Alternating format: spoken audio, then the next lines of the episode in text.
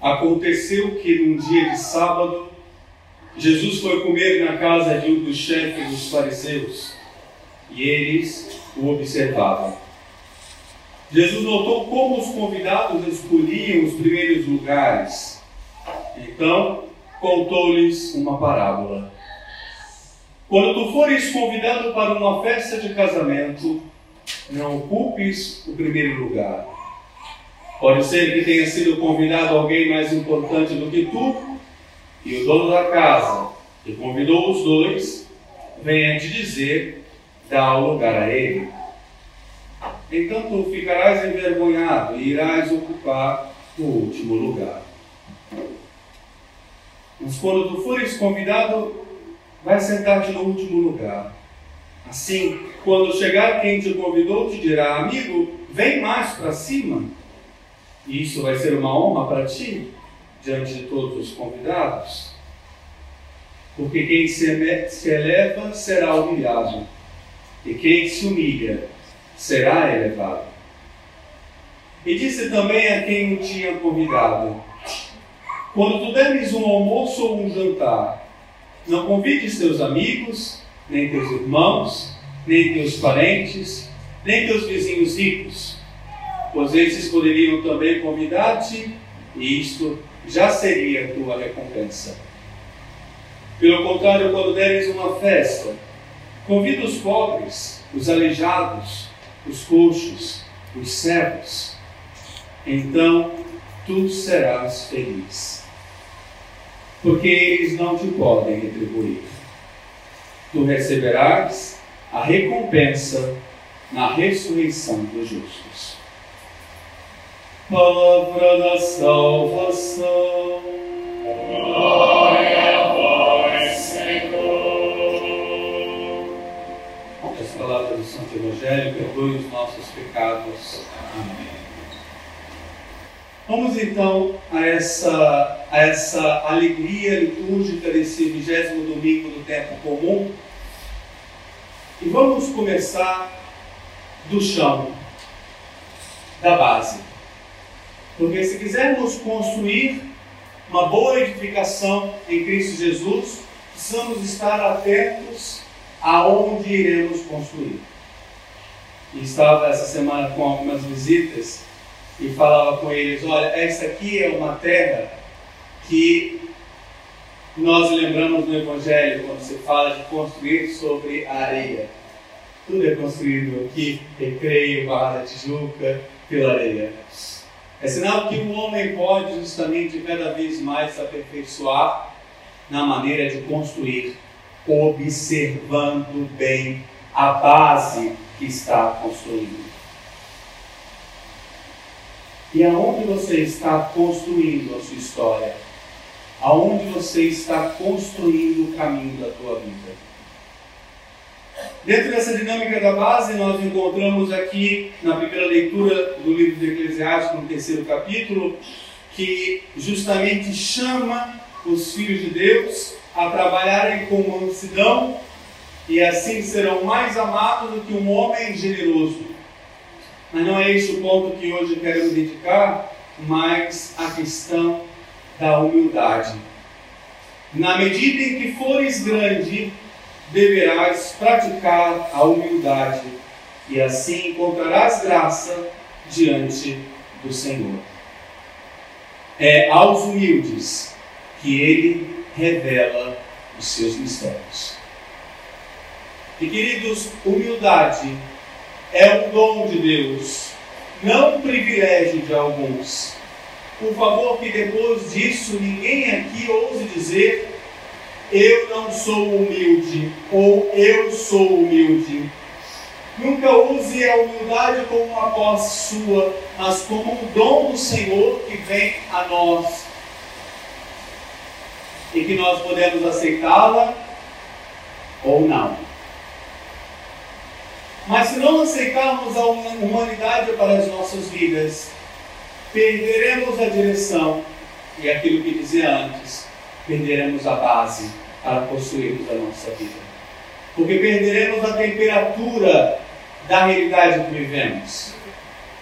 Se vocês tirarem seus calçados e agora pisarem sobre o solo deste santuário, que embora seja em nossa cidade do Rio de Janeiro, com essa chuva, com este mau tempo, assim como dizemos, né? Deve estar bem frio. Mas se formos pisar na areia de nossa praia, num dia bem quente, ensolarado, vamos pensar logo no chinelo. A humildade faz isso com as nossas almas. A humildade nos conduz justamente a termos esta realidade em torno de nós, mas não de maneira superficial, como pisar na terra apenas, mas de maneira profunda, para saber até onde podemos ir. E eu tenho certeza que aqui diante de mim estão pessoas que não querem ser fúteis, mas profundos, que querem prescrutar os mistérios, não apenas da vida, mas os mistérios da palavra do Senhor. E nós nunca alcançaremos os mistérios de Deus se assim Ele não quiser se revelar. E precisamos entender isso. A nossa fé é uma fé revelada Chamamos o Todo-Poderoso de Pai só porque Jesus nos revelou isso, nos ensinou a identificar o Criador através da sua adoção e a se chamar de Pai. Então, nessa dinâmica de profundidade, eu te convido e me convido por primeiro a esse caminho da humanidade onde também precisamos estar nos observando diariamente, para não nos iludirmos que somos melhores uns que os outros. Porque tivemos uma oportunidade, um conhecimento, um alcance ou qualquer outra influência no nosso caminhar, que nos tornamos especiais. Mais valorizados ou olhados por Deus. E se formos colocar isso no caminho inverso, a gente também tem aquela que Deus não olha mais para mim, que minha vida não dá certo, se tornando vítima do mundo. Se formos caminhar no caminho da humildade, descobriremos esta beleza de sermos todos diferentes, mas ao mesmo tempo todos olhados de maneira própria, mas com o mesmo amor do nosso Pai. Mas não se engane, o caminho da humildade não é um caminho fácil se não renunciarmos aos nossos privilégios, nossos critérios, nossas manias, nossos costumes, nossos hábitos, nossas culturas, familiares inclusive.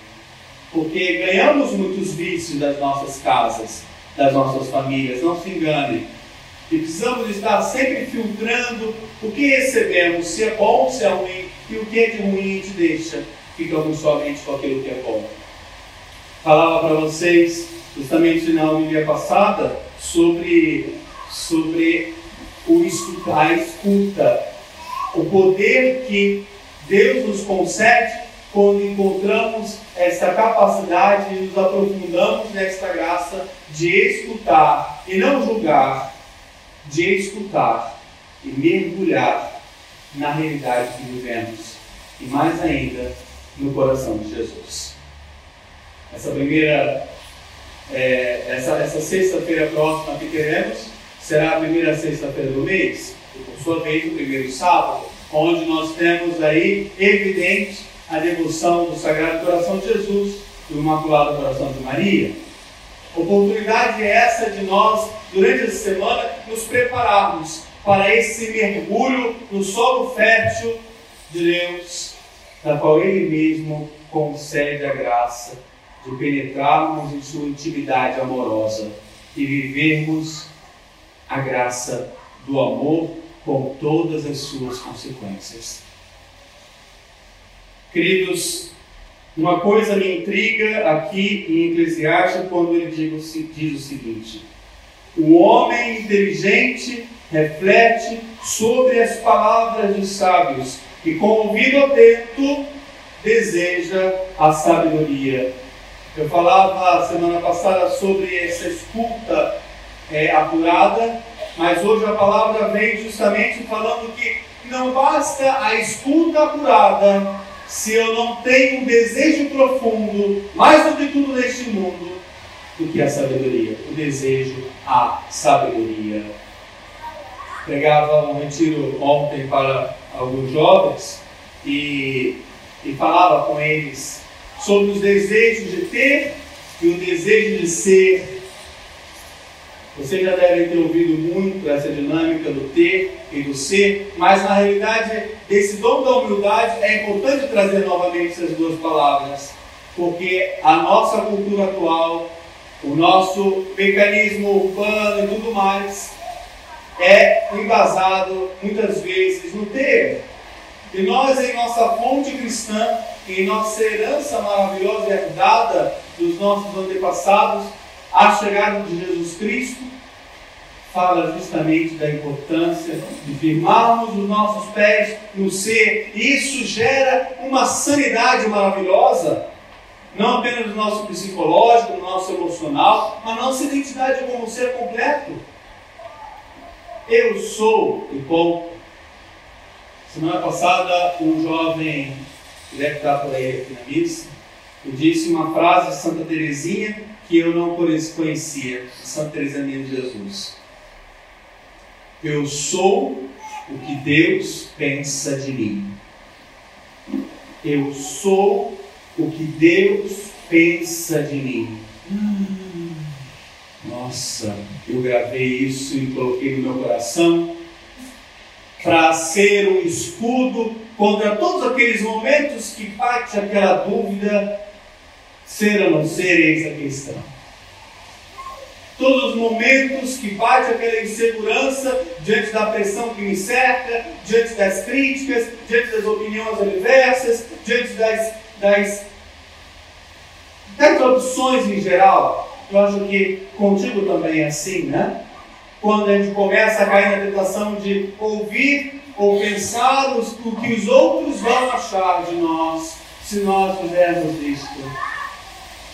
Eu sou o que Deus pensa de mim. Ou não é uma frase maravilhosa essa? Para nós resolvermos aquilo que nós ainda, na nossa identidade herdada, a imagem e semelhança de Deus, ainda não está bem resolvida.